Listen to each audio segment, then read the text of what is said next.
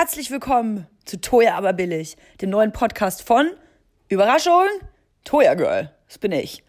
Ich habe äh, sehr lange darüber nachgedacht, was mein erstes Thema sein könnte.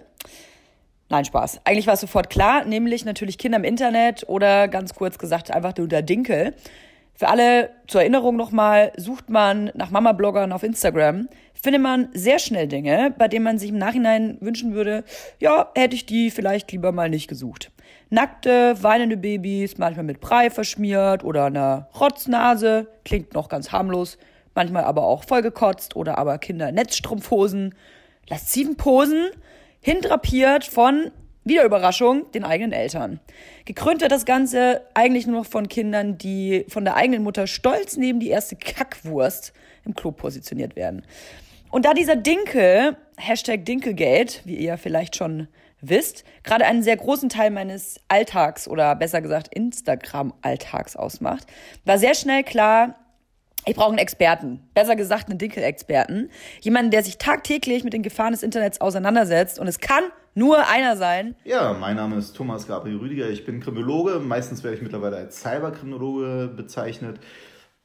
Viele wissen gar nicht so richtig damit was anzufangen. Viele denken, das ist jetzt Polizei oder das ist jetzt sowas wie Sherlock Holmes. Und da gibt es aber einen wesentlichen Unterschied. Also ich war mal Polizist und habe dann Kriminologie studiert und warum? Ich habe mich als Polizist immer gefragt, du überführst einen Täter, kannst einen Täter festnehmen, vielleicht Beweismaterial sammeln, aber das ist ja nicht die Grundsatzfrage. Warum gibt es Kriminalität? Warum bestrafen wir manche Sachen ganz anders? Wie funktioniert Prävention? Wie könnte, könnte man das alles verhindern oder nicht? Und der Kriminologe hat genau diese Fragestellungen für sich äh, gemacht, zu sagen, wie kann ich Kriminalität beschreiben, wie kann ich das erforschen, äh, gibt es überall Kriminalität. Und ich habe mich dann angefangen, irgendwann, weil ich auch so ein kleiner Nerd bin, muss man einfach sagen, wer mich kennt. Und ich bin zum Beispiel auch ein Gamer und zock alles und bin echt äh, tief drin, so sage ich mal, in dem Medienbereich. Und mir ist halt aufgefallen schon vor sieben Jahren, dass dann offen, wenn ich zum Beispiel gezockt habe, Sexualtäter da unterwegs waren oder auch Extremisten, zum Beispiel in Spielen. Und daraus habe ich meine erste Arbeit gemacht, habe eine Arbeit zur Kriminalität in Online-Spielen geschrieben. Und so hat das dann, hat sich dann entwickelt und mittlerweile habe ich meine eigene Forschungsstelle bekommen an dem Institut für Polizeiwissenschaft. Und dort bin ich tatsächlich mit allen möglichen Fragen rund um die sogenannte Cyberkriminologie, weil ich, wie gesagt, jetzt in Cyberkriminologie mich orientiere. Mhm. Und das ist das so, mit dem ich mich beschäftige. Und da fällt ganz viel drunter. Und jetzt sag mal, wie viele Cyberkriminologen gibt es denn eigentlich? Ich habe das das erste Mal im Zusammenhang mit deinem Namen gehört. Tatsächlich gibt es eigentlich, in Indien kenne ich noch jemanden, der auch unter dem Namen firmiert, aber ansonsten, glaube ich, kann man sagen, bin ich im deutschsprachigen Raum zumindest der Einzige, der wirklich so aktiv ist. Eine Studentin von mir, eine ehemalige, die benutzt mittlerweile auch, die ist aber in Schweden, das ist auch eine ganz tolle. Ja. Und, aber sonst ist das sehr ungewöhnlich und es dient auch ein bisschen daran, also ich arbeite in einem neuen Buch zur Cyberkriminologie und warum? Weil ich glaube halt, dass man nicht mit den alten kriminologischen Ansätzen auch die, alle digitalen Phänomene erklären kann, weil es halt immer dieser Gedanke ist, es ist dasselbe, nur irgendwie digital. Mhm. Aber da missachtet man manchmal, dass das Digi der digitale Raum teilweise doch neue Regeln sich mhm. entwickelt hat, auch wenn sie ähnlich aus dem physischen Raum entstehen. Und das ist halt was, wo ich gesagt habe, da muss es, kann es nicht nur Kriminologie, muss Cyberkriminologie herrschen und da fällt auch digitale Polizeiarbeit dann zum Beispiel runter. Jetzt ist ja äh, ein neues digitales Phänomen aufgetaucht und zwar Instagram. Gibt es ja schon seit ein paar Jahren. Was besonders erschreckend ist, es gibt nicht nur Erwachsene auf Instagram, sondern auch Jugendliche und aber noch viel schlimmer Kinder. Und damit beschäftige ich mich ja ganz viel. In meinem Fall heißt es Dinkelgate. Sprich, es gibt äh, Mütter, die ihre Kinder inszenieren, instrumentalisieren und bestenfalls in Anführungsstrichen auch noch vermarkten für die eigenen Zwecke egal wie alt das Kind ist. Jetzt mal ganz generell, ähm, Kinder im Internet. Wie stehst du dazu? Also ich habe das auch schon mehrfach gesagt, auch in den Medien, da gibt es auch mehrere Postings von mir und so. Also ich bin jemand, der sagt, Kinderbilder haben eigentlich gar nichts im Internet verloren. Mhm. Ich will aber auch kurz die äh, vielleicht chronologischen Erklärungsansätze dafür liefern, woher dieser Gedankengang grundsätzlich kommt. Zunächst ist das so, dass ich gerne mit einer Struktur arbeite, das nenne ich digitaler Narzissmus.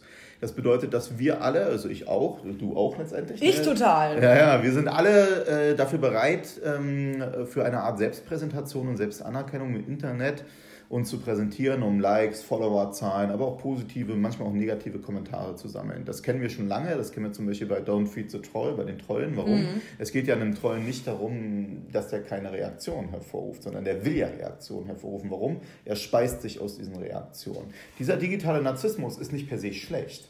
Denn du betreibst ihn ja auch, ich betreibe ihn auch, bin auch in den sozialen Medien überall zu finden. Ich verdiene mein Geld damit. Sogar. Genau, ja. Das ist nicht per se schlecht. Ich unterscheide dort ein Business digitalen Narzissmus und einen eher privaten. Der Business ist sowas, wie du und ich vermutlich machen. Ja. Das heißt, da unterscheidet man nochmal zwischen Me-Former und Informer. Me-Former sind die Leute, wir machen vielleicht auch noch ein Selfie zusammen, ne? Ja. Man macht ein Selfie von sich und präsentiert sich und sagt, guck mal an, hier bin ich, ne? ja. guck mal an, hier bist du, ne? wie toll bin ich jetzt hier, wie toll bist du jetzt hier. Das gehört dazu, das kriegt auch meistens die meisten Likes, das müssen wir beide.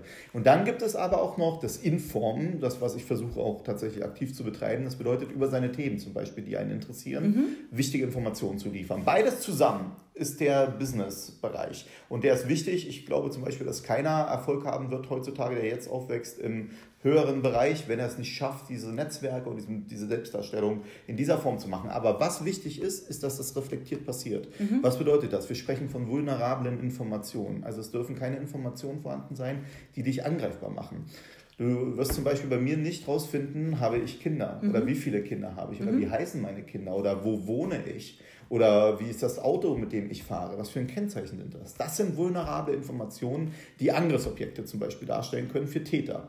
Ja. Und das ist jetzt die, im Umkehrschluss das Thema zur privaten Darstellung.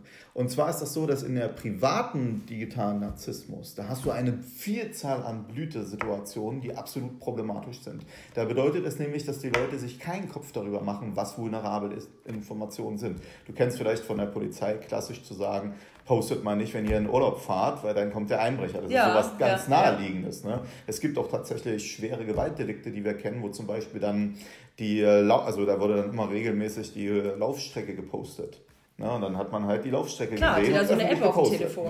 Genau. Also das sind Aspekte des digitalen Narzissmus, die echt problematisch sind. Und die Kinderthematik gehört halt mit dazu. Ja. Und äh, das muss man dann auch nochmal ein bisschen ausführen. Es gibt halt eine Studie, die ich gerne zitiere aus den USA, die besagt, dass 92 Prozent der unter Zweijährigen in irgendeiner Form bereits im Netz präsent sind. Wow. Weil halt die Kinder, die Eltern, äh, die Kinder nicht natürlich, die Eltern, die Kinder schon präsentieren. du kennst das vielleicht auch, ich kenne das auch aus meinem eigenen Bekanntenkreis, dann wird bei Facebook geschrieben, mein Sohn ist zur Welt gekommen, meine Tochter ist zur Welt gekommen, wird präsentiert mit Bild und dann öffentlich. Ja, es fängt ja schon bei den, bei den Ultraschallbildern an meistens. Absolut. Ne? Da gibt es übrigens dieselbe Studie, hat das auch nochmal erforscht, äh, wie häufig die Ultraschallbilder schon gepostet wurden. Und die sind zum Ergebnis gekommen, ungefähr zwei Drittel aller Mütter posten ihre Ultraschallbilder. Also, ne? Ich würde da auch tatsächlich gerne gleich äh, einsteigen, denn äh, mein Instagram-Account hat ja mittlerweile Aufmerksamkeit bekommen, weil ich mich gerade mit diesem Thema beschäftige, Kinder im Internet. Und vor allem Kinder auf Instagram und eigentlich äh, beschäftige ich mich vor allem mit den Müttern, die natürlich ihre Kinder bei Instagram hochladen. Es gibt äh, viele Streitereien, ich hatte Diskussionen, äh, ob ja oder nein, ob man die ins Internet lädt oder nicht. Und es gibt jetzt so ein paar Sätze, die ich dir gerne sagen möchte von Müttern, die immer kommen, wenn ich, wenn ich frage, warum. Vermutlich kenne ich sie. Stellst du dein Kind auf Instagram und vor allem ähm, jetzt nicht mal jetzt nur süß auf dem Arm, sondern zum Beispiel kackend auf dem Klo oder Brei verschmiert, heulend, nackt, mal in Netzstrumpfhosen, in komischen Posen, alles schon gesehen. Also, ein Kommentar ist zum Beispiel, ich bin übrigens kinderlos. Toja, du hast keine Kinder, du weißt doch gar nicht, von was du sprichst. Was sagst du dazu? ja, was soll ich dazu sagen? Ich sag mal, die Problematik kann ja jeder erkennen. Also wissen Sie, weißt du, ich bin noch zu sehr in den klassischen Interview-Modi. Ja. Äh, ne? ja, ich bin natürlich äh, so ein Clown-Interview. Nee, nee, keine, keine, ich bin total sympathisch. So, ne? Aber ähm, es ist halt so, ne? wenn man sich zum Beispiel damit auseinandersetzt, kann man ja die Risiken für Kinder sehen, ob man jetzt Kinder selber hat oder nicht. Ne? Ja. Es gibt natürlich ein paar Aspekte, die man auch aus Sicht von Müttern ansprechen kann, vielleicht auch was ich bin ja, wie gesagt, selber Vater. Das habe ich schon mal eine eigentlich vulnerable Information preisgegeben, aber das mhm. wird man noch akzeptieren. Ähm, wir hatten zum Beispiel bei uns das Thema, dass ich eigentlich nicht wollte, dass äh, mein Kind auf den Gruppenbildern in den Schulen erscheint. Mhm. Aber so, und hat zwar, jeder von uns, oder? Ja, vor allem aber im Zusammenhang, ja, genau. Das ist unproblematisch, aber ins Internet stellen. Ah, verstehe. Und vor allem in Kombination mit den, ähm, mit den äh, Namensstrukturen. So, ne? ja. Ich muss auch zu sagen, ich, es gab auch schon mal unschöne Geschichten äh, gegen mich, so, ah, ja. dass ich da sehr, sehr vorsichtig tatsächlich vielleicht bin. Aber worauf ich hinaus will, ist, dann war meine, mein Kind das einzige Kind auf dem Bild, wo dann das Gesicht weggemacht war. Ach, du Kannst Schande. du dir vorstellen, äh, wie das auch für die für Eltern und für ein Kind Mitschüler. ist? So, ne? Und das ist dann eine Situation, die ist dann schwierig, obwohl du eigentlich denkst, es kann doch nicht sein, dass man es recht stellt. Mhm. Hast du auf einmal trotzdem die Situation, dass du dich fragen musst, wie muss ich damit umgehen? Und ich war mal in einem Radiogespräch mit einer guten Freundin, Kollegin, die hat auch ein Kind und die hat gesagt, irgendwann hat ihre Tochter, die hat eine Tochter, hat gesagt, sag mal, Mama, findest du mich nicht schön? Warum postest du mich nicht? Aber man muss eins zu sagen, dass diese Situation jetzt eintritt, liegt ja daran, weil die Gesamtstruktur das schon vermittelt, dass mhm. alle man sich, auch Kinder im Netz zu posten haben. Und jetzt haben wir halt schon damit zu kämpfen, dass es diese Auswirkungen schon gibt. Und wir haben tatsächlich in Land-Brandenburg äh, ein Projekt gestartet, das heißt Mein Bild gehört mir. Ich weiß nicht, ob du das gesehen hast in der Vorbereitung, hätte ich auch mal senden können. Ja, doch, so. doch. Genau, da geht es um Folgendes, dass wir halt nicht nur thematisieren, dass Eltern ihre Kinder posten, sondern wir auch thematisieren, wieso eigentlich zum Beispiel Schulen, also kann ich dir sagen, jetzt muss ich das nochmal aufgreifen, du hast ja noch keine Kinder, deswegen kennst du das vielleicht nicht von den Abgängen. Aber wenn du ein Kind an eine Schule bringst, dann musst du als erstes unterschreiben, dass es okay ist, dass dein Kind gepostet wird. Wow. Oder, oder, oder dass dein Kind das Bilder davon gemacht wird. In der Schule schon? Ja, ja genau. Und ähm, wir haben uns gefragt, mag nicht überall so sein, aber was wir erlebt haben und auch teilweise in Brandenburg oder auch Sportvereine, die natürlich das machen, selbst Kindergärten, die dann eigene Internetseiten haben und die Kinder schon posten. Kindergärten? Und, ja, ja, findest du tatsächlich. Und wir haben uns gefragt, müsste es nicht so sein, dass eigentlich so eine Institution den Eltern versichert, die Bilder nicht zu posten und keine Bilder zu, zu, veröffentlichen, solange nicht das Kind selber und die Eltern sagen, wir verstehen alles und wir können reflektiert machen, eigentlich bis ein Kind das selber versteht und postet. Mhm. Weil was haben wir eigentlich für ein Recht, dass wir im Vorfeld diese Bilder posten, wo das Kind ja gar nicht weiß, was das bedeutet. Und ja. wir haben tatsächlich dieses Projekt gemacht und wollten damit erreichen, dass jetzt die Schulen und die Institutionen selber sagen, wir versichern euch, dass wir die Bilder einfach erstmal nicht nutzen. Das hätte zum Beispiel bei uns auch so ein Problem gar nicht ausgelöst, so, ne? dass ich dann am Ende doch zugestimmt habe, dass man das halt macht. Wo ist dann wieder reingesetzt, der Kopf? So, nee, das, die haben einfach ein anderes Bild dann benutzt ja, von okay. der Struktur. Aber es war halt, dass selbst wenn ich vorsichtig sein möchte, ja. es halt nicht möglich war, weil dann tatsächlich diese Zwänge, die auch, auch Väter und Mütter letztendlich haben, mhm. weil natürlich will keiner, dass ein Kind denkt, warum ist es denn jetzt die einzige, einzige da so? Ne? Das, das tut einem ja auch ein bisschen weh, muss man ehrlich sagen. Ne? Total. Äh, du hast gerade das Thema angesprochen, Gesichter wegschneiden, rausschneiden oder unkenntlich machen. Jetzt gibt es ja auch viele Blogs, Mama-Blogs, vor allem bei Instagram, die sagen, ja, ich schütze mein Kind. Ich poste mein Kind, ich zeige aber das Gesicht nicht. Da gibt es dann zwei verschiedene Möglichkeiten. Entweder sie drehen das Kind immer so hin, dass man halt nur den Hinterkopf sieht, oder aber, was ich noch viel besser finde, das Gesicht wird verpixelt. Also ich kann erstmal eins zu sagen. Alle Informationen, die man preisgibt, können vulnerabel sein. Mhm. Und äh, besser ist natürlich, ehe man unverpixelt sein Kind äh, zu zeigen, wenigstens so zu zeigen. Das muss man erstmal klarstellen. Wenn man eh zeigen will, ist natürlich sowas erstmal besser.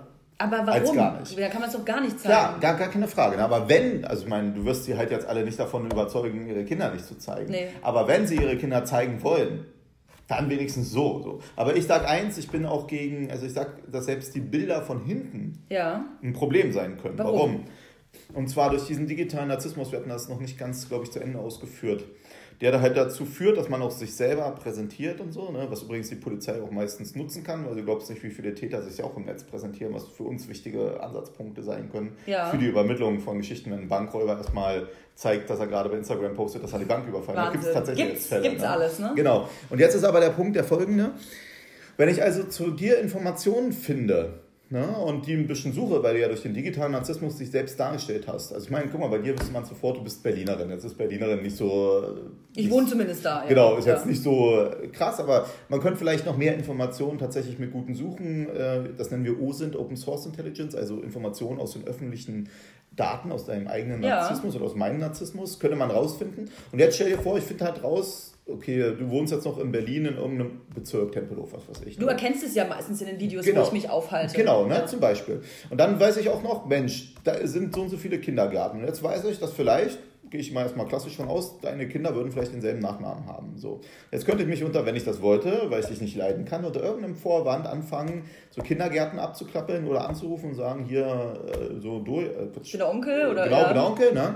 Und wenn ich dann zum Beispiel auch weiß, was für Anziehsachen deine Kinder haben, Boah, was für eine oh. Körpergestalt deine Kinder haben, was für blond, haben die blonde Haare. Also ich meine, guck mal, es könnte ein eher dickeres Kind sein, könnte ein schlankeres Kind sein. Ja. Ne? Ich sehe, ob es ein Junge oder ob es ja. ein Mädchen ist. Ne? Ich erkenne vielleicht, stell dir vor, das Kind trägt jetzt Elsa und Anna ne? Ja. bei den Mädels oder hier, wie heißen die Drachenreiter bei den Jungs. Kannst du bei Instagram so. alles sehen, ne? Genau, genau. Schon hast du also vulnerable Informationen, ja. mit denen ich mir eine Gesamtgeschichte machen kann. Klar ist das richtig, dass das in den meisten Fällen nicht passieren wird.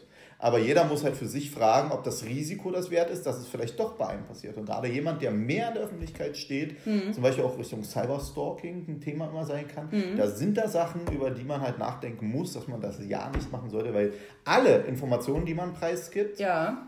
können ein Problem für eine Angriffsgeschichte sein. Und es kommt noch ein Punkt hinzu, den ich auch mal in einem Artikel, ich habe es irgendwann mal verarbeitet, weiß gar nicht mehr wo, da ging es um Folgendes. Und zwar, ich hatte damals gesagt, man kann noch gar nicht absehen, was man eigentlich aus diesen Bildern auch an Informationen rausziehen kann. Stell dir vor, ein Kind wird halt jetzt fotografiert und äh, was weiß ich, hat ein Glas in der Hand oder irgendwas. Und man sieht, kann vielleicht später mit irgendeiner Software, kann man die Fingerabdrücke nach, äh, oh, nachmachen. Ja? Man kann vielleicht die Augeniris nachscannen. Und das ist gar nicht so von der Hand zu weisen, weil nämlich tatsächlich ist in England mittlerweile, also war aber nachdem ich das schon mal gesagt hatte, ist in England ein Fall aufgetreten, da hat die Polizei es geschafft, anhand eines Bildes Fingerabdrücke ah. äh, zu gewinnen und äh, zu identifizieren.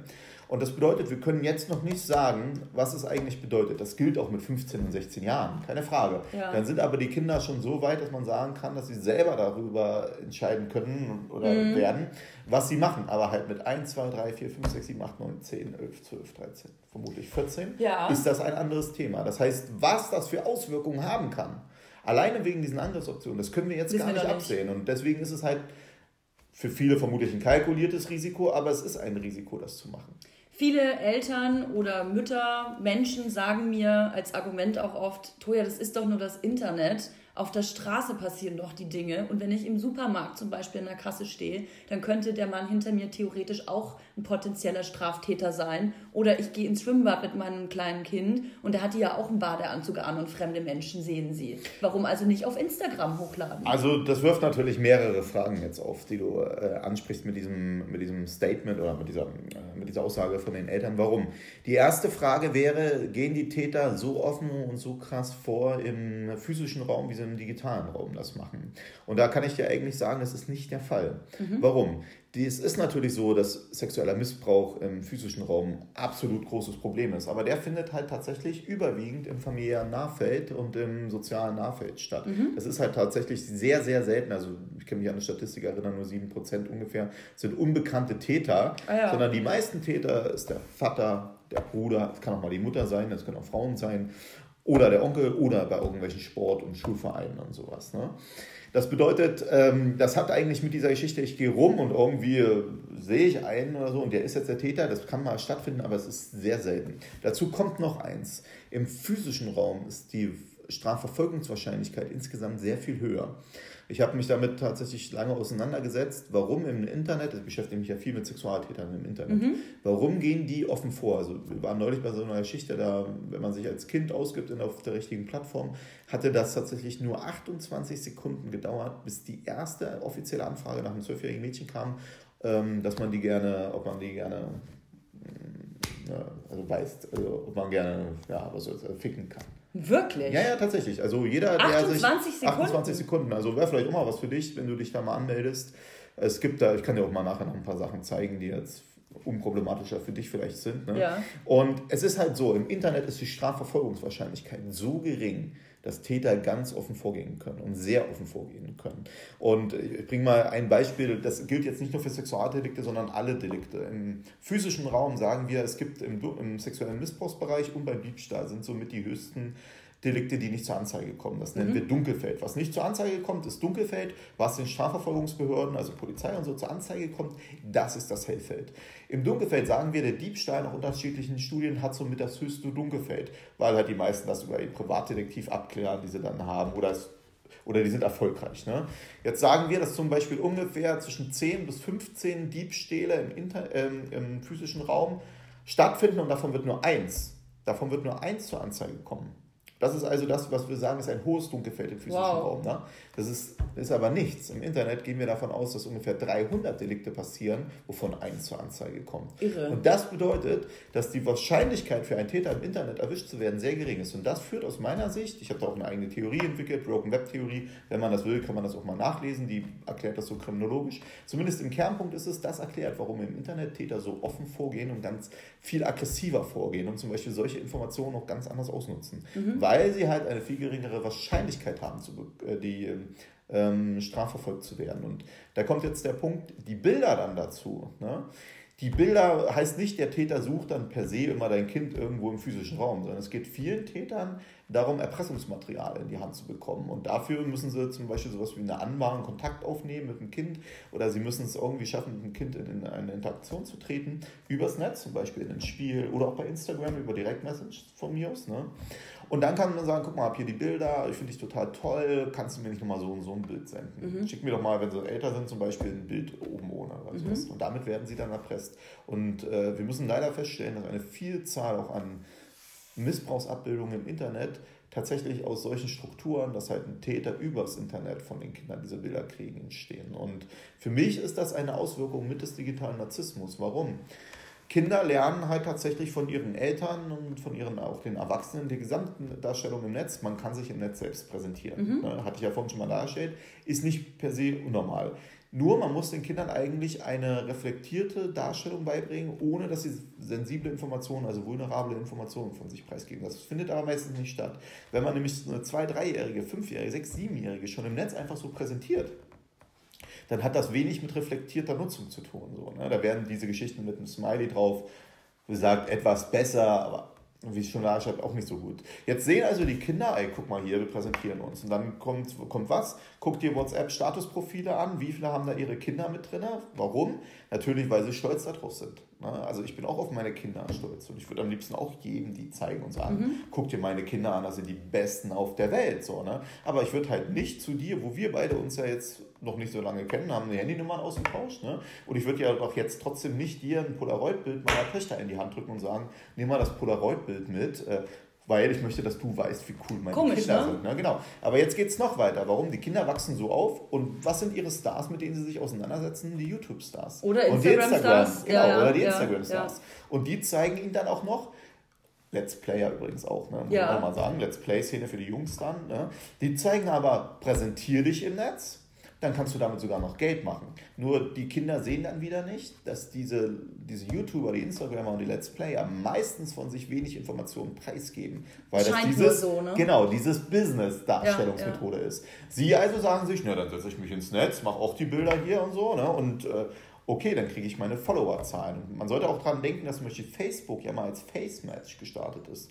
Und Face Match war damals mich, ja, ja. Ne, die Geschichte, findest du deine Mitstudentin cool oder nicht cool? Ja, so. Hot or und not, ja. Hot or not. Und dieses Spiel bereitet zum Beispiel, also wer das nicht weiß, eine Hot or not, man sagt, man setzt ein Bild von sich rein, bin ich heiß oder nicht. Und das machen gerade auch junge Mädels. Da gibt es mehr Plattformen, gibt es Fälle in England zum Beispiel von AskFM, das ist so eine Plattform, ne, genau ähm, wo die das reingesetzt haben, also digitaler Narzissmus ausgelebt haben und im Ergebnis dann waren sie nicht zufrieden und dann gibt es tatsächlich auch Suizid, Suizide. Klar, im jungen Alter, total. Und für mich ist das halt eine Gesamtstruktur. Ja. Ne? Also die Eltern sind ein Aspekt davon, aber es ist die Gesamtelement, dass wir Kindern und Eltern diese Mediennutzung nicht so reflektiert beibringen, wie es sein müsste und deswegen Eltern mhm. das machen. Bei den Bloggern ist das nochmal ein anderes Thema. Jetzt wollte ich nochmal auf die Bilder von äh, ja. Kindern eingehen, gerade wenn die in Posen zu sehen sind, wo man als normal denkender Mensch und Erwachsener doch eigentlich sagen müsste, ein Kind stellt man so ja, nicht also, dar. Brauchen wir gar nicht drüber also, reden. Äh, das ist absolut, also Würde kann dir nur sagen, wir haben neulich uns wieder mit Music Kelly beschäftigt, auch in einem Beitrag, ne?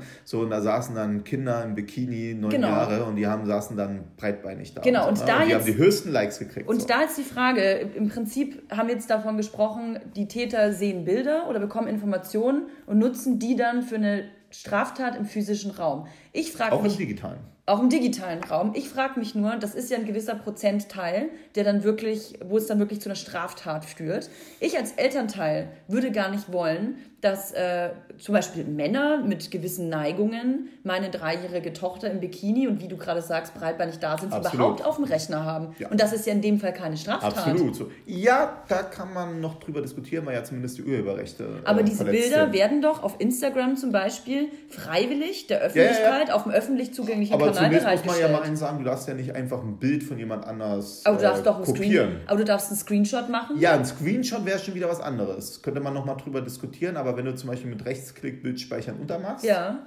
dann hast du eine Kopie von einem vermutlich urheberrechtlich geschützten Werk gemacht. Gut, aber wenn es, äh, dann sagen mir der, der besagte Herr mit gewissen Neigungen oder gewisse Frau mit gewissen Neigungen, äh, nimmt sich dieses Bild, macht einen Screenshot und hat es als Bildschirmschoner auf seinem Rechner. Würde mir als Elternteil schon Ey, genug Grund zum Denken gehen, warum hat er das da auf dem Bildschirm? Und dann absolut, verstehe ich ne? nicht, warum lädt man diese Bilder ins Internet, wenn doch, mir ist schon bewusst, dass die meisten Menschen das nicht machen und da vielleicht keine Hintergedanken haben. Aber es gibt diesen Prozent. Also ich kann ja, ich kann ja nochmal sagen, es gibt, also du hast absolut recht, es gibt tatsächlich Täter, die zum Beispiel sich extra Bilder, Videos auch bei YouTube und so zusammensuchen, mhm. wo du dann halt tatsächlich diese, dann teilweise Posing-Bilder dazu sagen. Ne? Ja. Also Bilder, die in einem Art Graubereich tatsächlich zwischen Kinderpornografie ja. und einer normalen Darstellung. Gab es auch schon prominente Fälle, glaube ich? Ja, die Darf also, genau. das war ja eine ganz große Geschichte so, ähm, weil das diese Posing-Bilder-Thematik genau. diskutiert hatte. Ne?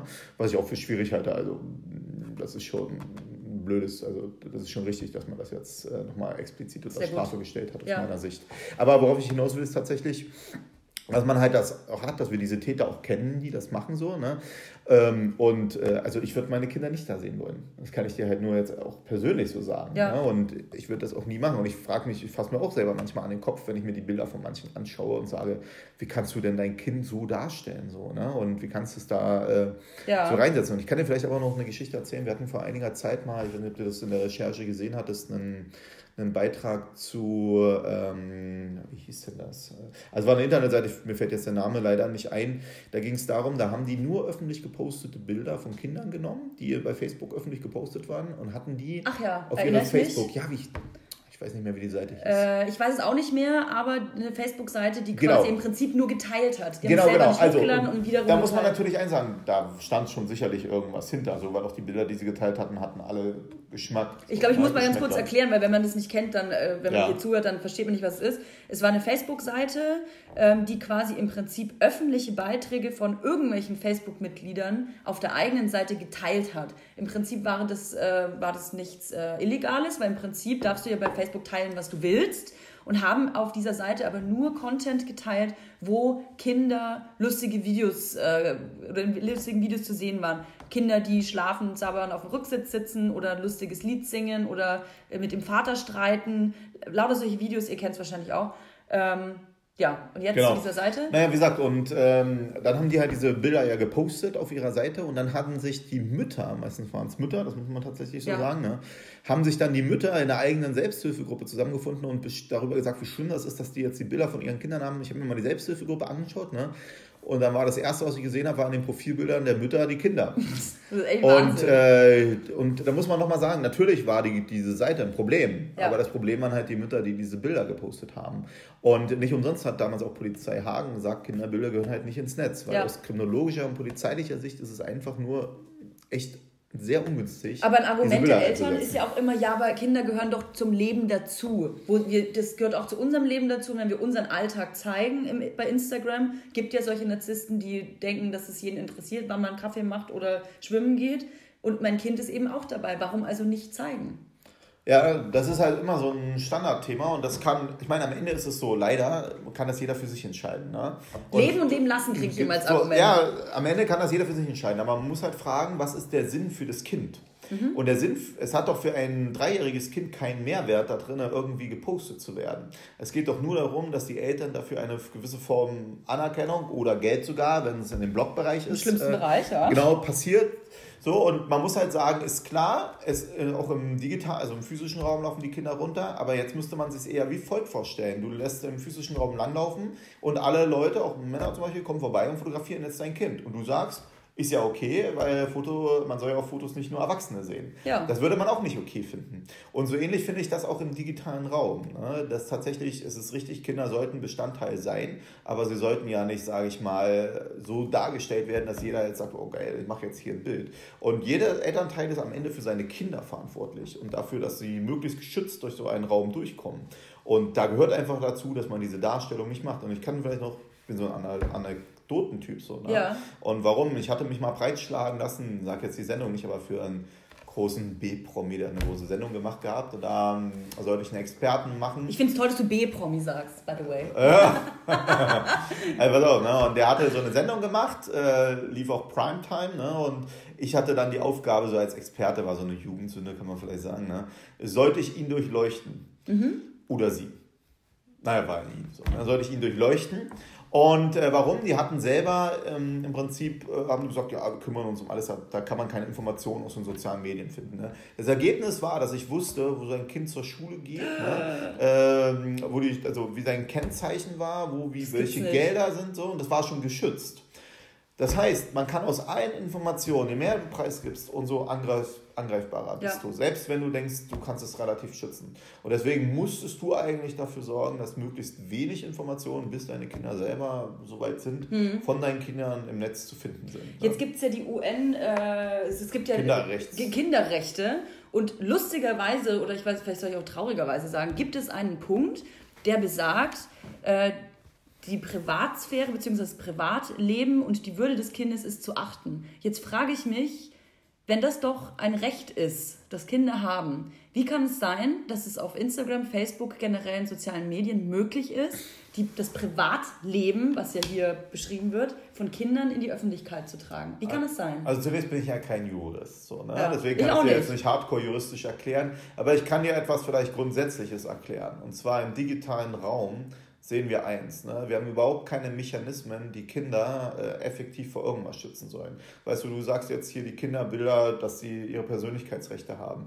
Ich sag dir, warum gehen wir denn nicht effektiv gegen Sexualtäter im Netz vor? Mhm. Ich sag dir auch, warum gehen wir nicht effektiv gegen Extremisten im Netz mhm. vor? Warum ist es zum Beispiel für uns normal, dass ein Erwachsener, was weiß ich, ist mir, wenn ich jetzt auf dem Spielplatz an ein Kind herantrete, bringe ich mal als Beispiel, und ich sage zu der Achtjährigen, du hast du Lust mit mir zu nach Hause zu kommen, zu spielen, da würden alle ausrasten und alle würden die Polizei rufen und alle, ja. das ganze System würde aktiv ja. werden. Visualisierung im Netz interessiert das gar keinen. In jedem Spiel, in jedem Programm für Kinder ist das vollkommen okay, weil wir keine Mechanismen, auch keine rechtlichen haben, um die Ansprüche, also einen digitalen Raum, der keine physischen Grenzen kennt, wo alle Erwachsenen, alle Altersstufen, alle Jugendlichen und alle Kinder wild miteinander interagieren und kommunizieren, aus dem wir tatsächlich sehen in der Kriminologie eine Anonym. Vielzahl an Straftaten, an Risiken entstehen dadurch. Mhm. Und die Gesellschaft versagt insgesamt darin, das zu machen. Weißt du, wir sagen auf der einen Seite, mach mal Medienbildung für die Kinder. Alle müssen Medienbildung in der Schule erlangen. Internetführerschein. Ne, pass auf, genau, weil ansonsten werden sie keine Teilhabe mehr am digitalen Arbeitsleben haben und werden keine Chance auf dem Arbeitsmarkt haben, wenn sie jetzt nicht Digitalisierung beigebracht kriegen. Das heißt, wir sagen, ihr müsst Teil dieses digitalen Raums sein. Aber gleichzeitig fragen wir nicht, wie kannst du denn dann diesen digitalen Raum sichern, dass nicht äh, die Kinder irgendwie auf einmal ähm, mit Erwachsenen einfach so unkontrolliert kon äh, äh, konfrontiert werden. Stell dir mal einen Sportplatz vor, ne, wo Erwachsene miteinander spielen. Und da kommen jetzt kleine Kinder dazu, sieben, acht Jahre. Und die Erwachsenen sagen sich, ja, ihr könnt mitspielen oder ihr könnt mit uns mitmachen, aber wir, halt, also, wir betrachten euch als Erwachsene. Ihr, du gehst jetzt mit acht Jahren ins Tor und alle 30-Jährigen ziehen mit voller Wucht ab. Im Netz hast du diese Situation überall. Ja. Das heißt, ich will darauf hinaus, wenn du jetzt auf diese Kinderbilder und persönlich, das ist nur ein Teilaspekt. Ja. Es geht um die grundsätzliche Absicherung eines Raumes, wo es uns eigentlich gar nicht interessiert hat, dass auf einmal Kinder Teil dieses digitalen Raumes sind und wie man das schützen kann und so. Ne? Und ich zeige das ja, also ich bringe ja vielleicht nochmal ein Beispiel, woran man das auch sehen kann. Instagram hat vom Deutschen Jugendmedienschutz eine Altersfreigabe ab zwölf Jahren die AGBs, genau. zu haben. So, die, naja, also der Jugendmedienschutz zum Beispiel, der sagt, der hat nicht zum Ziel, Kinder vor Straftaten im Netz zu schützen oder vor solchen Risiken. Der hat nur zum Ziel, Kinder vor dem mutmaßlich negativen Einfluss von Medien zu schützen. Sie sollen keine nackte Brust einer Frau sehen und sie sollen nicht Aber nackte Kinder sehen. sind nämlich okay.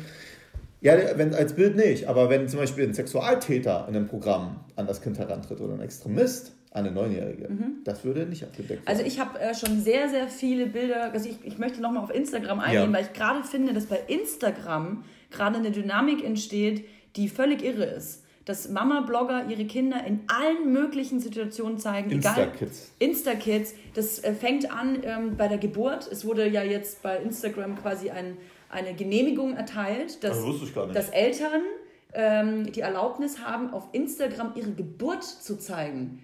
Auch live. Krass haben. Also im Prinzip Nacktheit oder äh, Gewalt und äh, Blut, wie du gerade auch sagst, es ist ja empfindliches Thema auf Instagram, aber eine Geburt ist jetzt erlaubt. Sprich, im Prinzip kann ab der, schon bei den Ultraschallbildern natürlich, aber ab der ersten Sekunde, wo dieser Mensch auf die Welt kommt, kann auf Instagram dokumentiert werden. Und diese Kinder, ähm, ich kann dir hunderte von, von Blogs und äh, ja, Kanälen zeigen, Kinder, die mit drei, vier, ich finde äh, Stillen auch ganz toll, aber muss eine Frau zeigen auf Instagram mit dem gut ersichtlichen Gesicht des Kindes, wie das Kind gestillt wird, wie es auf den Pott geht. Du, und ich würde es nicht. Äh, ich würde es auch nicht machen. Na, aber machen. da frage ich mich, und da komme ich nochmal auf ein Gesetz ja. ich bin auch keine Juristin, aber äh, im Grundgesetz steht, die Würde des Menschen ist unantastbar. Ja. wenn ich ein Kind sehe, das neben dem, der Kloschüssel steht und die Mutter, es gibt so oft deutsche Blogs, so viele, die sagen, ach, die, die erste, das erste Würstchen im Klo, ich bin so stolz und das Kind steht daneben. Was hat das mit Würde zu tun? Ja, ja. ich verstehe, was du meinst. So, ne? Das Problem ist, was jetzt ein normaler Jurist vermutlich sagen würde, dass halt letztendlich aber die Erziehungsfrage, diese Beurteilung teilweise auch laut Grundgesetz bei den Eltern, bei der Familie halt liegt. Und äh, deswegen wäre das eine Aufwägung äh, zwischen den äh, beiden Aspekten, obwohl natürlich die Menschenwürde das wichtigste aller unserer Grundgesetze ja. ist. So, ne? Aber trotzdem ist das halt ein Spannungsverhältnis und juristisch ist das immer so, solange es kein klares Urteil dazu gibt, wird man da nicht so einfach rankommen. Aber wenn ne? du schon, du sprichst es ja gerade ich an, das die so Eltern, wie du. du ich sehe das so wie du. Das aber mich. Aber keine Eltern, Frage. Ne? Die Eltern aber, sind ja die Erziehungsberechtigten. Ja, aber das ist ein Spannungsverhältnis. Die Eltern haben das Recht darauf, ja. darzustellen. Und wo dieses Recht auf einmal vielleicht in ein problematisches Verhältnis übergeht, ja. Das, kannst, das können halt wir beide vermutlich juristisch nicht klären. Aber wer das schützt muss, diese Kinder? Ja, das ist die gute Frage. Deswegen äh, wird es sicherlich irgendwann Fälle geben, wo sowas auch juristisch geprüft ja. wird durch die Gerichte. Und dann ja. gibt es irgendwann mal vielleicht eine Entscheidung vom Verfassungsgericht. Kann auch mal sein, dass irgendwann ein, ein 16-Jähriger kommt. Gab es, glaube ich, in, in, in, äh, Österreich, in Österreich schon mal den Fall. Ne? Dass ein 16-Jähriger kommt und sagt, Mutti, äh, du hast hier ein Bild von mir mit fünf Jahren mit, mit der Schichter, ne? nimm das runter. Die Mutter sagt, nee und dann bestreitet er einen, äh, einen Rechtsweg. Und das wäre meine das nächste Frage. So, ne? Was würde passieren? Es gibt ja Kanäle auf Instagram, wo sicherlich 500 Beiträge zu finden sind. Das Kind in allen Lebenslagen, äh, Videos in allen Altern und äh, Situationen. Was ist in zehn Jahren, wenn das Kind Tja. sagt, ich möchte das nicht? Keine Frage, ne? Also da müssen sie wahrscheinlich auf jeden, denke ich mal, runtergenommen haben, obwohl die Urheberrechte zunächst erstmal bei den Eltern, die sie ja gemacht haben, die Bilder, also bei demjenigen liegen, die ja die Bilder gemacht Aber wenn ne? ich selber dazu sehen bin, als weinendes Absolut, ne? Kind. Wir sprechen von Sorgen folgendes, dass man halt durch diese Bilder auch schon eine Art äh, Footprints, Digital Footprints abgibt. Also man gibt eine Art Identität, schafft man schon für ein Kind, ja. bevor das Kind selber diese Identität für sich tatsächlich bestimmen kann. Ne? Es gibt Kanäle Und von Babys klar, auf Instagram. Ne? Klar, also gar keine Frage. Und dass sie diese Identität schaffen. Und äh, wie gesagt, ein Kind wird da reingeprägt, da könnte man tatsächlich auch die Menschenwürde als ein Thema aufwerfen, ob das nicht halt zur Menschenwürde dazugehört, dass du selber deine Identität schaffen können musst. So, ne? Andererseits auch wieder würde man dir sagen, vermutlich, dass in jeder Erziehung immer eine Art Identitätsbildung der Eltern mit bei den Kindern startet. Aber ich muss schon sagen, dass halt das ein besonderes krasse Formen sind, die wir ja. da im digitalen Raum sehen. Wie gesagt, ich kann dir immer nur wieder sagen, ich halte es selber für kritisch und ich habe mich auch selber schon häufig mal mit Family Blogs an nicht angelegt, aber diskutiert zumindest. Ich habe ne? mich angelegt auf jeden Fall. Ja, ja, ich bin da vielleicht etwas ruhiger. ja, so, ne? ja. Weil ich natürlich auch schon äh, durchaus diese Thematik sehe, wenn zum Beispiel jetzt eine Familie die Monetarisierung damit betrieben hat. Da möchte ich später auch aber, noch reden. Genau, ja. ne? aber ich muss halt immer sagen, äh, egal wie man sieht, es gibt immer auch Möglichkeiten, das mit geringen Risiken zu machen. Mhm. Und das muss etwas sein, was dann ein Ziel sein sollte. So, ne? Also ich habe zum Beispiel mal nur ein Beispiel, ich habe mal zu, obwohl das auch schon Daten preisgibt, aber es ist wenigstens eine Variante, ich habe gesagt, fotografier doch von mir aus wenigstens nur den Schatten von deinem Kind. So, da könnte man zwar auch erkennen, ungefähr wie groß und Alter, also und, und Mädel oder Junge oder so, ne? Aber es ist halt sehr eingeschränkt bei den Geschichten. Oder ich hatte zum Beispiel auch mal einen Kollegen, der hat mal folgendes Beispiel erzählt, ich weiß nicht, ob das jetzt richtig passt, aber ich bringe es einfach mal. Da sollte eine zwölf oder 13-Jährige sollte ein Bild im BH senden von sich. Ne? Wow, okay. Ja, du, das ist gar kein Ding. Gibt es ganz andere Gibt schlimmere Dinge, ne? Das ist mit Kleinkram, ne? Ja. Aber weißt du, was die gemacht hat? Das fand ich gut, ne? Fand ich halbwegs gut. Sie hat ein Bild von sich in den BH gelegt. Blöd ist aber, dass sie ein Bild, blöd ist aber, dass sie ein Bild reingesetzt hat, besser wäre es, ja. wenn es umdreht oder gemalt ja. oder so. Ja. Ne? Aber im Kern sind das zum Beispiel Variationen, ne, mit denen man durchaus so medienkompetent vielleicht hätte umgehen können. So. Aber ich muss dir nochmal sagen, es ist, die Kinderbilder sind wirklich nur eine Facette. Es ist die gesamte Situation im Netz, dass wir nicht in der Lage sind, also die Kinder werden nicht darauf vorbereitet. Mhm. Wir haben keinen Rechtsrahmen, der die Kinder schützt. Wir haben keine Durchsetzung dieses Rechtsrahmens. Mhm. Ja? Und die Politik, die beachtet das meistens auch nicht. Ähm, Eltern geben mir auch oft als Argument, wir entscheiden doch auch, wo das Kind in den Kindergarten geht, wir entscheiden doch auch die Schule, die Religion, äh, die Klamottenfrage jeden Morgen. Also warum sollte ich denn nicht entscheiden dürfen, ob mein Kind im Internet stattfindet oder nicht? Wie gesagt, ne, alles kann revidiert werden von dem, was du sagst. Ne? Also ich meine, die Klamotten, die sie jetzt anzieht, gut, das kann man nicht in die Zeit zurückfahren. Ich meine, das ist eine Modefrage. Hier genau. geht es ja um wirklich die Identität genau. des Kindes. Aber zum Beispiel auch die Glaubensfrage ist eigentlich immer ein guter Punkt. Ne? Ja. Theoretisch hast du immer die Möglichkeit, selbst wenn du getauft wirst, später auszutreten. Habe ich auch als, gemacht, äh, ja. Als Kind so. Ja?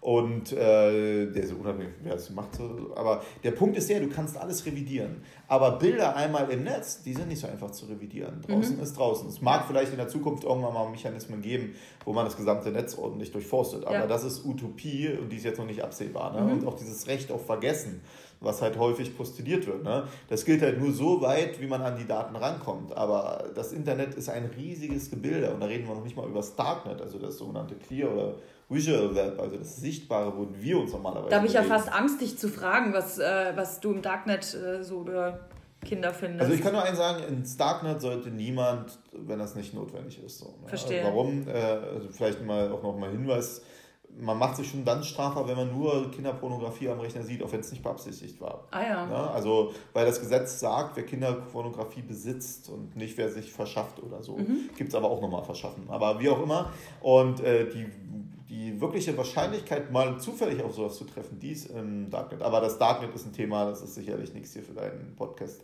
Da reden wir über ganz andere Deliktsformen noch. Das glaube ich. Ich würde gerne, äh, toller Übergang, ich würde gerne nochmal über die Vermarktung von Kindern sprechen. Ja. Und zwar gibt es ja wirklich in allen Formen. Das heißt, Eltern bekommen Geld dafür, dass sie die Kinder in die Kamera halten, in Kombination mit einer schicken Uhr oder mit äh, Babyspielzeug oder Fläschchen, was auch immer. Wie sieht es da aus? Was glaubst du? Ja, also wie gesagt, ich hatte es ja schon mal ganz kurz angedeutet. Und zwar hatte ich mich auch schon mehrfach mit Family Blogs äh, dazu unterhalten, weil ich halt, wie gesagt, eigentlich ziemlich strikt bei dieser Aussage bin, Kinderbilder haben halt aus chronologischer Sicht nichts im Internet verloren. Mhm. Und ich kann aber auf einer gewissen Weise auch so ein gewisses Spannungsverhältnis halt verstehen, wenn ein Family Blog begonnen hatte, damit dann auf einmal Geld zu machen, so am Anfang. Ja, das war, sie hätten es gar nicht machen sollen, aber sie haben es halt gemacht. Ja. Und dann nicht wenig das, Geld. Ja, ja, klar. Dann kann das halt für eine Familie am Anfang zumindest äh, tatsächlich, sage ich mal, so eine Existenzgrundlage ja, sein. Richtig. Aber es gibt auch Blogs, die machen das so, die schreiben auch vielleicht über Elternthemen und so, ne? Und die zeigen halt ihre Kinder nicht in dieser Form. Richtig. Es muss nicht sein, dass man das macht. Und auch als Family Blogs, wenn man erfolgreich ist, würde ich immer dazu raten, die Kinder nicht zu zeigen. Mhm. Ne? Und äh, selbst wenn es eine Monetarisierung ist, ne, würde ich einfach sagen, dann musst du einen Weg finden, das vielleicht darzustellen, ne, ohne das zu machen. Mal, mal ein Beispiel, ne? Man kann auch irgendwelche Bilder von Kindern zeichnen lassen, von mir aus, ne, die was ähnliches aussagen. Dann liegt da ein schön gemaltes Bild äh, und man das wollen die Leute ja nicht sehen. Dazu, so.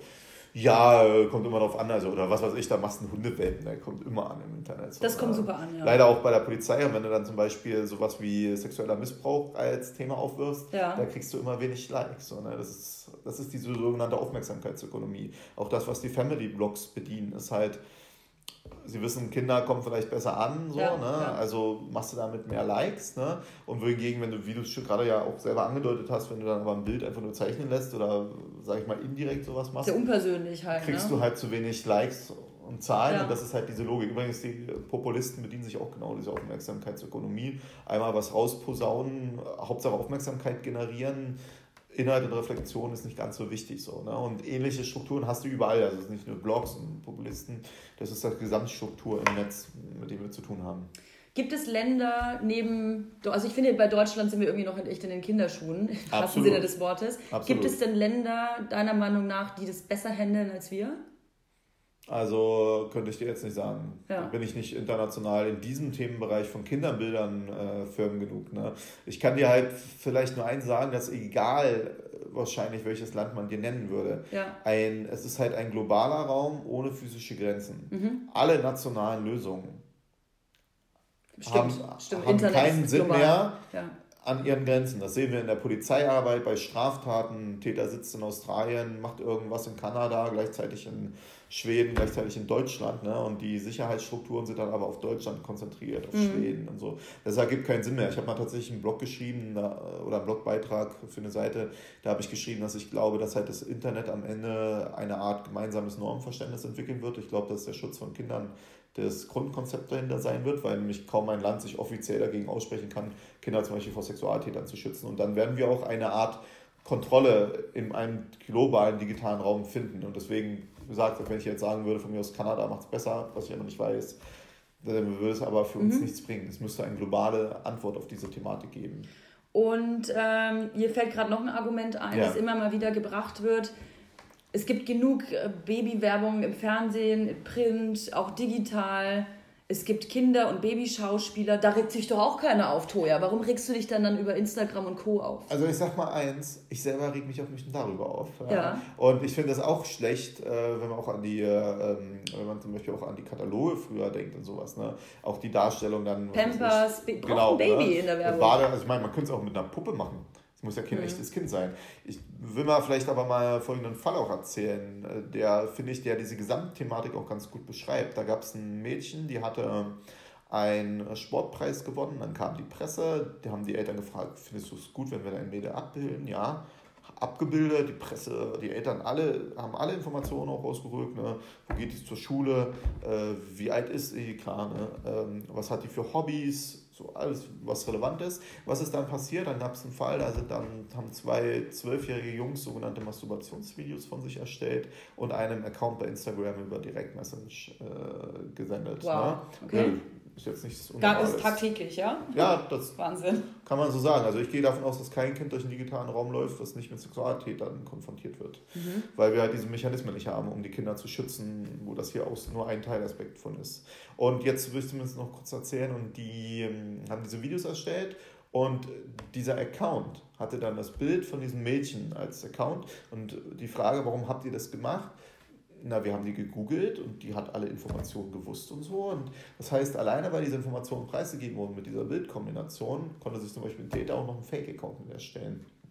Ich will darauf hinaus, dass insgesamt, normalerweise ist es so, dass bei diesen klassischen Medien der Rückschluss, wer ist diese Person, schwierig ist bei zum Beispiel solchen Ist auch anonymisiert. Wir genau, wissen, wir wissen genau. den Alltag der, der Babys nicht, wir wissen nicht, wo die herkommen, wie die heißen. In jedem Blog, den du hier zum Beispiel Wissen zeigst, ne, kann ich vermutlich eine Vielzahl, und versucht mal darzustellen, eine Vielzahl von Informationen finden. Ich kann über, keine Ahnung, nimmst du ein Impressum, nimmst du Who-Is-Aussagen über die Internetseiten, so, ne? Ich finde vielleicht raus, wie jetzt die Eltern heißen, wie auch immer, dann gucke ich mir die Blogs durch, gucke mir vielleicht nochmal Twitter an, Instagram, gucke, ob bei Facebook jemand mit einem ähnlichen Namen zu finden ist, ne? Und so kann ich mir ganz schnell die Informationen, wenn das immer wieder erscheint, das Kind, und nicht jetzt irgendwie nur ein befreundetes Kind war oder so, kann ich mir ganz schnell im Prinzip vermutlich alle Daten, die man bräuchte, zusammensammeln. Und das ist halt ein Risiko, weil sie so viele Daten auch veröffentlichen durch den Narzissmus. Ne? Mhm. Ähm, und damit, das ist auch ein Unterschied halt, wie gesagt, zur Werbung, weil ich wüsste jetzt nicht so auf Anhieb, wer ist jetzt in der Werbung dieses Kind von mir aus. Ne? Da müsste ich eine ellenlange Recherche erst machen, ich kann, müsste das Bild mir irgendwie ausschneiden und ich habe kaum Ansatzpunkte. Aber in jedem Blog habe ich sofort Ansatzpunkte und auf jeder Instagram-Seite und so. Und äh, guck mal, das ist zum Beispiel noch so ein Punkt, wenn du dir mal die Nutzernamen nimmst bei vielen Instagram oder auch Spielen oder so, ne? Dann kommt es auch ganz schnell, dass die überall immer wieder gleich benutzt werden. Mhm. Und wenn du ja zum Beispiel, kannst du richtig nachvollziehen, die ist in den sozialen Medien da, da, da und überall hast du Ansatzpunkte. Es gab mal eine Geschichte, dass der FBI-Chef, ich weiß nicht, ob der jetzige oder der vorletzte, äh, dass der gesagt hat, ich bin auch in sozialen Medien zu finden, aber ihr werdet mich nicht finden. Ich habe so Fake-Account, ne? das hat keinen Tag gedauert, dann hatte die Community raus, wo der war und wie lief das. Und zwar ähm, haben sie gewusst, ja, wie der heißt, ne? und haben dann seinen Sohn ausfindig gemacht. Boah, dann haben sie über Instagram, über die Followerzahlen, haben sie geguckt, wer könnte denn in Frage sein, wer hat denn vielleicht einen Fake-Account, weil sie natürlich von ausgegangen sind, der Vater folgt seinem Sohn und so. Ja, ne? ja, ja, ja. Und so hat man sich das zusammengereimt. Und das ist halt heutzutage möglich. Und deswegen sollte man so spät wie möglich erst ein Kind eigentlich in diesen digitalen Raum so transportieren, damit diese Informationen nicht so schnell preisgegeben werden. Und das wäre tatsächlich auch zu dem Thema jetzt meine abschließende Frage. Wenn du jetzt entscheiden könntest, mit, äh, mit Begründung natürlich auch, hoffentlich, äh, ab wann kann man denn eigentlich einem Kind zumuten, dass es selbst entscheiden kann, ich möchte im Internet sein, ja oder nein? Also das ist eine gute Frage und äh, ich kann sie dir auch nicht absolut beantworten, dass ja. ich dir jetzt sage 13, 16, 12, 10 so. Ne? So kann ich das nicht beantworten. Ich kann dir es aber vielleicht in einer anderen Form etwas verständlich machen oder auch den Zuschauern, äh, wie ich mir sowas vorstelle. Ich habe mal eine Konzeption erstellt, wie ich mir Sicherheit im digitalen Raum vorstellen könnte für Kinder. Und ich vergleiche das halt mit dem Straßenverkehr. Und im Straßenverkehr gibt es vier Ebenen. Wir nehmen unsere Kinder an die Hand, erklären den Schau links, Schau rechts. Mhm. Ne? Und damit vermitteln wir Regeln. Wir sagen, steig nicht zum Fremden ein, lass dich nicht fotografieren oder wenn du fotografiert wirst, komm mal schnell zu. Das ist ja auch so ein Punkt. Ne? Da sagen wir, wenn du fotografiert wirst, komm mal zu. Stell dir mal vor, auf der Straße fotografiert jemand Genau, genau. Also ja, aber eigentlich ist dieser Gedanke bei dir ja sogar noch, auf der Straße drückst du allen, äh, allen Leuten, sagst du, kannst, willst du mein Kind fotografieren, kannst du machen komm hier, fotografiere mein Kind. Genau. Kannst du machen so. Genau. Würdest du nie machen. Aber zumindest zurück zum Punkt, ne? Eltern, die Schule kommt dazu, weil nämlich die Schule auch diese ganzen Regeln mit erklärt. Ne? Mhm. Irgendwann kommt die Polizei, macht Fahrradführerscheine, aber auch die Sichtbarkeit der Polizei im Straßenverkehr. Ihr seid hierher gefahren, wahrscheinlich wirst du auf dem Weg hierher mal die Polizei gesehen haben. Mehrere sogar. Genau, ne? Auf einmal hält man, versucht man sich eher an die Straßenregeln zu ja. halten. Oder man als Autofahrer kennst du vielleicht auch diese Klassiker, die fahren so ich habe sofort beide Hände am Lenkrad da. Ja, genau. Ne? Sehr gut. Solltest du immer haben. Immer, ich weiß, jeder. Ähm, oder vielleicht auch die Frage, die ich gerne stelle, gehst du bei Rot über die Ampel? Ja, du gehst bei Rot über die Ampel, gehe ich jetzt mal von aus. Ne? Nein, ne? ganz so, selten. Jeder ist bereit, bei Rot einmal über die Ampel zu gehen, aber ja. es gibt Punkte, die einen davon abhalten. Kinder stehen da, Polizei steht da, Richtig. ich kann überfahren werden und so. Ne? Und wenn du das jetzt auf den digitalen Raum überträgst, haben wir meistens eine Situation, wenig Eltern haben den Plan, ihre Kinder Regeln zu vermitteln und wie man sich bewegt. Oder noch im schlechtesten Fall, sie sind selber sehr unreflektiert. Das wollte ich gerade sagen, die, diese Eltern, von denen ich ja spreche, die wissen ja selber genau. meistens selber nicht, was sie die tun. Die Vorbildfunktion fällt also weg. Ja. Dann ist das so in den Schulen, die Lehrer und so, die sagen, ja, was die Familie nicht kann, können wir nicht auffangen. Die Polizei, muss ich ganz ehrlich sagen, viele sagen auch, was Familie und Schule nicht auffängt, das können ja. wir nicht auffangen. Und der Rechtsrahmen ist auch nicht so, wie wir ja schon ein bisschen diskutiert haben, dass er die jetzt schützt in irgendeiner Form. Und ich stelle halt dann immer die Frage, bist du Ansprechpartner für deine Kinder im Netz oder die Kinder für dich im mhm. Netz? Und meistens sind die Kinder für dich die Ansprechpartner bei digitalen Themen. Und jetzt zu der Frage, wann würde ich mein Kind alleine auslassen? Wann lasse ich mein Kind alleine zur Schule gehen? Wenn ich meine, mhm. dass mein Kind alle Regeln vermittelt hat und dass ich so darauf vorbereitet habe, dass es mit den Risiken klarkommt, also ich meine, es gibt immer Eltern, die das nicht interessiert. Die gibt es halt einfach. Ne? Aber dann, sag ich mal, der, der, normale, liebevolle Vater oder Mutter oder wir Eltern, die lassen dann raus, wenn sie meinen, sie haben alles gemacht, damit sie ihr Kind darauf vorbereiten können, dass ihnen nichts passiert und äh, sie es wirklich auch vermitteln. Und da entscheiden das auch die Eltern individuell. Manche Eltern sagen halt in der ersten Klasse, manche sagen in der zweiten, manche in der dritten, manche schicken die Kinder danach zum Hort oder nicht. Ne? Mhm. Und so ähnlich sehe ich das auch im digitalen Raum. Ich sehe es als Verantwortung der Eltern, ein gutes Vorbild zu sein, also gerade nicht diese Bilddarstellung so zu machen oder dem Kind beizubringen, wie man sensibel mit umgeht, indem man sagt, dich fotografiere ich jetzt nicht und stelle dich ein. Ich achte darauf, dass unser Haus nicht zu sehen Was ist. Was erzähle so, ne? ich meinen Followern überhaupt? Genau, ja. zum Beispiel. Ne? Und dann äh, zu sagen, okay, ich bringe dir die Regeln bei und äh, im Laufe der Zeit, je länger du das besser kannst, ne, und es geht dann Richtung Pubertät, geht Richtung 13, 14 so, da könnte man dann, dann äh, aus meiner Sicht mit anfangen. Aber nur, wenn du diese Regeln auch tatsächlich so vermittelt hast, wie es notwendig wäre im digitalen Raum. Ich muss dir sagen, und ich kenne das aus meinem eigenen Verwandten- und Bekanntenkreis, das ist tatsächlich so, obwohl ich ja auch überall immer spreche und sage, guck mal, hier Risiken und viele sehen auch, was ist, wenn ich in den Medien und so bin. Ne? Oder habe ich zum Beispiel auch mal ein Erlebnis gehabt, dann kam jemand zu mir und meinte, Mensch, unser Sohn guckt äh, oder die ganze Zeit Let's Play, wir würden jetzt gerne, dass der Let's Play-Videos macht von Minecraft, ne? Der mhm. war der neun. Ach, da sollte der das mit neun machen. So, ne? Und da habe ich gesagt, das kannst du doch nicht machen. Ihr könnt doch nicht mit neun euren Sohn vor die Kamera setzen und Let's Play-Videos machen lassen. So, ne? Das ist, äh, aber das ist leider so. Sie kennen sich mit diesen Sachen alle nicht wirklich aus. Mhm. Bei dir ist noch was anderes, weil du ja Leute hast, die mit den Blogs zumindest, also wir reden gerne von Vision Medienkompetenz, also die zumindest diese Bedienungskompetenz beinhalten auf jeden Fall, das können sie die Blogs nicht bedienen, aber dieses reflektierte, sich bewusst sein, was kann daraus passieren, wie schützt du denn dein Kind und so. Und ich sag mal eins, wie würdest du dich als Elternteil hinsetzen mit 14, also zu deinem Kind, Mädchen mit 14 Jahren, mit 13 Jahren sagen, ey, mach keine Nacktbilder von dir und schick sie nicht deinem Freund. Oder, mhm. oder wenn du es machst, wisse, was damit passieren kann. Also ich sag jetzt, bin jetzt keiner, der sagt, man soll nicht mit 18 von mir aus hier Nacktbilder untereinander hersingen. Wenn man erwachsen ist und das für sich reflektiert, soll jeder für sich machen. So, ne? Aber bei Kindern muss ich vielleicht nochmal sagen, unter 14 Nacktbilder Kinderpornografie in den meisten Fällen über 14 bis 18. Jugendpornografie.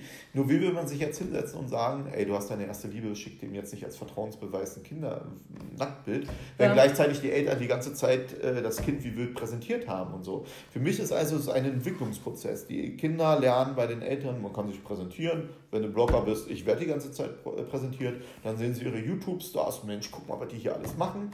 Dann werden sie halt in die Pubertät reingehen, sagen sich, Mensch, geil, hier äh, ich bin mein erster Freund oder Freundin, Nacktbilder, so, ja, ich liebe dich, das schicke ich dir, so, ne, und dann... Äh, Geht zack, zack, zack. Ne? Und die Eltern, die verblassen dann, weil sie halt selber gar keinen, äh, weil sie dadurch, dass sie das selber so gemacht haben, ja, Warum sollte ich jetzt meinen Eltern glauben, dass die da einen Plan haben, wenn die mhm. das selber die ganze Zeit so gemacht haben? Natürlich nicht mit Nacktbildern, aber so diese Darstellung. Ich glaube, dass es halt einen grundlegenden Wandel in diesen Sicherheitsstrukturen und dieser Art und Weise, wie wir den digitalen Raum auch für Kinder gestalten, passieren muss. Mhm. Und äh, ich glaube, dass wir da erst ganz, ganz, am ganz, sind. ganz am Anfang stehen und dass da richtig viel noch zu tun ist. Ich zeige dir, wie gesagt, gleich danach, wenn du willst, noch mal ein paar Geschichten auch in Online-Spielen, ja. was da so passiert und so auch mit Rechtsextremismus. Wahnsinn. Da war gerade übrigens erst im WDR ein Beitrag, ähm, mit dem wir ein bisschen kooperiert hatten, wo es zum Beispiel zur Frage ging, wie in Kinderspielen, Online-Spiele Extremisten auf Kinder einwirken. So, das sind so alles, das sind so alles Aspekte, da macht man sich keinen Kopf. Eigentlich nicht, ne? Ähm, wenn ich sowas finde im Internet, war auch eine Frage von Followern von mir und ich sehe Inhalte, wo ich der Meinung bin, die gehören nicht ins Internet, da wird äh, die Würde eines Kindes äh, beschädigt. An wen wende ich mich? Also wenn es aus der Sicht des Followers ganz klar Straftaten sind. Ja. Beispielsweise, es sind halt Nacktbilder, ich will es jetzt nicht zu sehr ausführen, mir. Nee, kann sich, glaube ich, jeder selber denken. Aber wo, was um was es geht, ne? Ja. auch bei Jungen äh, können auch Jugendliche sein, da ist zum Beispiel das Verbreiten von Jugendpornografie auch strafbar, also nicht der, per se der Besitz, aber das Verbreiten. Äh, da kann man es natürlich immer an Internetwachen der Polizei melden. Da gibt es auch die Möglichkeit, nur zu sagen, ein Hinweis, wenn man sich nicht ganz sicher ist, ob es wirklich eine Straftat ist. Ne? Mhm. Ich muss aber nochmal zu sagen, wenn man jetzt nur denkt, ja, das ist ja hier ein ungünstiges Bild, gibt es auch tatsächlich einen eigenen Paragraphen, 201a, kann man sich selber mal im StGB anschauen. Den hat man eingeführt eigentlich als so eine Variation für Cybermobbing-Paragraph, dass zum Beispiel halt die Würde, dass jemand nicht in einer äh, beschämenden Situation abgebildet wird, fotografiert wird und hochgepostet wird. Sorry, ich bin so ein Typ mit so Gedankenspringen. Ich würde es noch ganz Ding. kurz bringen. Ich würde nämlich mal kurz sagen, wo wir solche Thematiken eben noch haben. Zum Beispiel habt, hast du es vielleicht mitbekommen, dass wir mit äh, Gaffern bei Unfällen große Probleme haben. Ja, ja, ja. Und da muss man eins zu sagen, diese Gaffer bei Unfällen, da sind nicht die Gaffer als solches das Problem, sondern was ist das Problem? Wir haben so eine Aussage, eine Dreijährige, die verunfallt ist, ist schneller auf YouTube als im Krankenhaus. Boah, da stellen sie bei mir die Nackenhaare genau, auf. Genau, aber warum? Das ist wieder digitaler Narzissmus, weil die wissen, dass die schneller Like-Zahlen damit generieren, wenn sie die Ersten sind mit solchen Bildern und Videos. Da siehst du, was für Auswirkungen sich dadurch entwickeln können. So, ne? Also nur mal jetzt so ein Gedankeneingang, der mir jetzt, bevor wir Sehr äh, mal zu kommen, du siehst, dass das überall ein Problem ist. Es ist nicht das Problem, dass die einfach nur gucken, sondern die halten rauf und wollen das hochladen. Das haben wir übrigens auch bei Terrorismus, wenn unsere Leute vor irgendwelchen Einsätzen stehen und auf einmal gibt es Livestreams im Netz, wo dann unsere Einheiten vor den terroristischen Wohnungen stehen und dann können die das live verfolgen. So, ne? Also, und warum machen die das alle live? Weil sie natürlich alle die Ersten sein wollen, hier Likes, Followerzahlen, ich kriege ja die Aufmerksamkeit. So, ne? So, jetzt ist mir erstmal richtig schön schlecht nach dieser äh, knappen Stunde. Und zwar nicht wegen dir, sondern äh, wegen dem, was du mir alles so erzählt hast. Oder wegen dem Kaffee. der Kaffee, den ich hier gekriegt habe, ist fürchterlich. Nee, ähm, das sind natürlich Informationen, da dreht sich einem eigentlich der Magen um. Ich bin nicht mal ein Elternteil. Jetzt hast du vorhin gesagt, es kommt bald ein Buch. Vielleicht kannst du noch kurz. Ah, das dauert noch. Ne? Erzählen, Aber ich habe tatsächlich, ich sag mal lieber, was ich schon draußen habe. Ne? Ich ja. habe drei Bücher, wen das wirklich interessiert. Zwei Bücher sind zur Thematik Kriminalität in Spielen, also mhm. in äh, Online-Spielen, digitalen Spielen. Da geht es vornehmlich auch darum, dass halt, wie gesagt, Extremisten, wie ich schon mal gesagt habe, in Kinderspielen auf Kinder einwirken, dass die bei sowas wie Clash of Clans, Waffen SS heißen, die Kinder in den die Gilden und aber auch wie Sexualtäter an Kinder rankommen, aber auch wie da betrogen wird. Und warum ist mir das so wichtig tatsächlich, wer mich kennt, weil Online-Spiele sind das allererste Medium, mit denen Kinder tatsächlich in den digitalen Raum eine Interaktion starten. Und Äh, es ist so, weißt du, ich habe das noch nie verstanden, wenn ich als erwachsener Mann, wie ich hier vor dir sitze, so mir ein Spiel ab 18 bei Amazon kaufe, dann kommt ein Postbote und ich muss meinen Personalausweis zeigen, dass, ich, dass wir sagen, kein Produkt darf dann ein, an ein Kind unter 18 kommen. Ne? Und wenn ich dann aber als über 30-jähriger Mann so, ne, in irgendein Spiel für ein Kind reingehe, interessiert das keinen. Das Stimmt, ja. keinen. Stimmt. Und trotzdem kann ich da drin genauso kommunizieren und interagieren. Und in jeder spielerischen Interaktionsprozess steckt ein vertrauensbildender Prozess. Wenn ich mit jemandem spiele, zum Beispiel mit einem Kind, hat auf einmal das Kind irgendwie so eine Art Vertrauen zu mir gefasst, weil ich ja mit dem gespielt mhm. habe. Das ist ein Einfallstor für alle Sexualtäter und so. Ne? Und damit beschäftige ich mich ein wenig und das ist für mich immer auch etwas, wo ich sage, wo unser ganzes System und ganze Gesellschaft eigentlich versagt bei dem Schutz in diesen Zusammenhängen. Und äh, dann habe ich aber jetzt ganz neu rausgegeben, digitale Polizeiarbeit. Da habe ich tatsächlich auch so erste Mal beschrieben, ähm, warum im Internet so viel Kriminalität stattfindet im Verhältnis zum physischen Raum, was tatsächlich zu erkennen ist. Und wie gesagt, da habe ich diese Broken Web Theorie entwickelt, kann ich ja mal ganz kurz bringen. Und zwar, die basiert auf der Routine Activity Theorie, die besagt folgendes: Du wirst immer dann handeln, wenn du motiviert bist zum Handeln, wenn es ein lohnendes Ziel für dich gibt und wenn es geringe Schutzmechanismen gibt. Klingt logisch. Das kannst du auf alles übertragen, auch auf deine normalen Hand. Wir könnten uns sogar über die Bilder, Kinderbilder und die Blogs mit den Monetarisierungsaspekten aus diesem Gedankengang entwickeln. Der Punkt ist zumindest jetzt der, man kennt das vielleicht selber, man steht an einer roten Ampel, eigentlich will man rübergehen, wagt es aber nicht, von hinten kommt dann aber ein Typ und der geht straight rüber. Und was passiert meistens? Viele genau. gehen nach. So, ja. Warum? Äh, normalerweise ist es so, wenn der dann halt kommt, hast du schon ein bisschen gewartet. Die Sekunden, die dann noch dauern, wird eigentlich nicht mehr so lange dauern. Aber wenn der rübergeht, zeigt er, dass anscheinend die Schutzmechanismen versagen. Wie, der wird nicht überfahren, kein Polizist kommt von der Seite und klopft ihn mhm. um, kein Kind läuft rüber und wird umgefahren. Äh, oder dem passiert etwas. Und damit sagst du auf einmal für dich, ah ja, die Risiken sind gering naja, dann ist es ja, kann ich ja einfach auch rübergehen, weil dann selbst drei Sekunden, die du noch hast, auf einmal für dich interessant werden und du gehst rüber. Und im Netz ich, hat man eine Vielzahl von sichtbaren Normenüberschreitungen. Weißt du, wenn du dir Musical.ly anschaust, wenn du dir die Beichtforen bei Instagram anschaust, wenn du dir sowas wie Kommentare in Google Play mhm. Store bei Kick und so anschaust, da sind überall riesige, was ist wie nach Kindern gesucht wird und alles Mögliche. Das passiert nicht im Darknet, das passiert sichtbar im, im, im, im digitalen Raum. Jeder dieser dieser Kommentare, wo nichts passiert, also auch Hate Speech, guck dir mal Beleidigungen an oder. Du, die Kommentare unter ja? Videos und Bildern auch genau. bei Instagram, das ist also ist Das passiert ja alles ähm, nicht im Darknet, das ist alles für alle sichtbar. Ne? Und jeder dieser Kommentare, jeder dieser, dieser Erscheinungsformen zeigt dir, ah, die Schutzmechanismen versagen anscheinend im digitalen Raum. Das führt dazu, dass dir diese Hemmschwelle der Menschen sinkt, weil ja, wie gesagt, wenn geringe Schutzmechanismen, kann selbst, was sonst nicht so interessant wäre wie die drei Sekunden an der roten Ampel, können für dich interessant werden.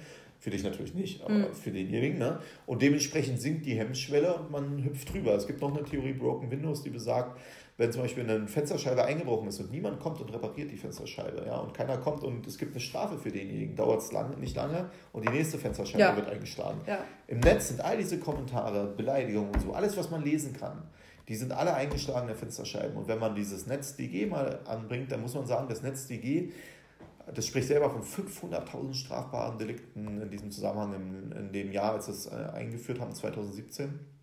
Du musst dir vorstellen, wir hatten nicht mal zweieinhalbtausend Strafanzeigen dazu. Und ähm, dementsprechend muss man halt eins sagen, es sind so viele Delikte, die, die alle diese eingebrochenen Fensterscheiben, diese digitalen Fensterscheiben darstellen. Das führt zu einer Senkung der Hemmschwelle und das führt zu diesem Gefühl, das Internet ist ein rechtsfreier Raum. Und deswegen müssen wir da zum Beispiel ansetzen. Und das habe ich halt auch in diesem digitale Polizeiarbeit, das im Springer Verlag rauszukommen, ist aber jetzt ein bisschen teurer, ist jetzt nicht so mal schnell, glaube ich, nebenbei gekauft. Ne? Ähm, genau, das Neue, woran wir dann sitzen, wird halt Cyberkriminologie werden, wo wir uns, aber das ist ein Fachbuch, so wird nichts für deine. Du, du, du was glaubst du, was meine Follower für Cyber-Nerds sind? ja. die, die freuen sich. Genau, aber da also, muss noch ein bisschen warten. Und da geht es dann aber genau um diese Fragen, wie kann man Kriminalität im Netz erklären, wie kann ja. man dem begegnen und äh, brauchen wir eigene kriminologische Erklärungsansätze mhm. fürs Internet so. Ne? Also ich finde es spannend, aber Du, ich finde es auch spannend.